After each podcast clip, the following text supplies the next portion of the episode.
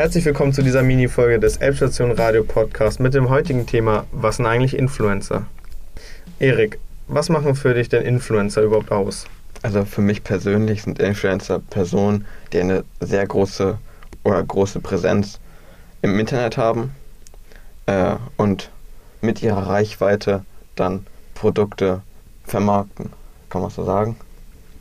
Influencer kommt ja aus dem Englischen to influence und bedeutet beeinflussen. Also und allein wegen dieser großen Beeinflussung, die ja viele sehr große Influencer haben, ähm, ist so ein neues Marketing, ist so ein neuer Marketingbereich aufgegangen.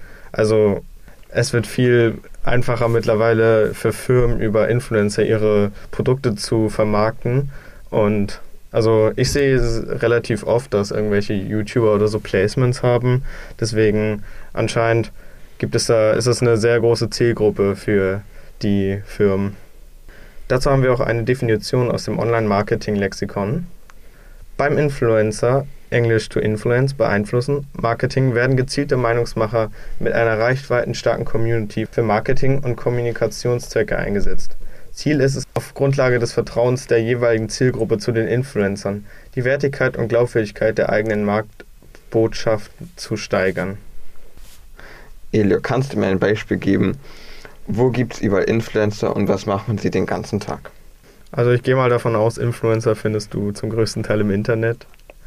Und ähm, ja, was sie so machen, also ich gehe mal davon aus, ihre Videos drehen, sie schneiden und dann zu bewerben auf in diversen Instagram, Snapchat und so, wo sie halt aktiv sind.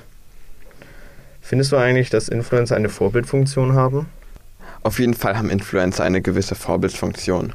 Denn sie präsentieren sich ja im Internet und kleine Kinder können sich daran ein Vorbild nehmen.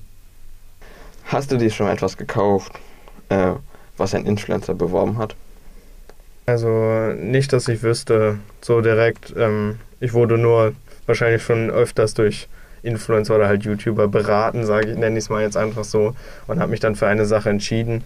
Aber so, dass jemand etwas beworben hat und ich es mir daraufhin dann gekauft habe, ist, glaube ich, bis jetzt noch nicht passiert. Mhm. Und du so? Mhm.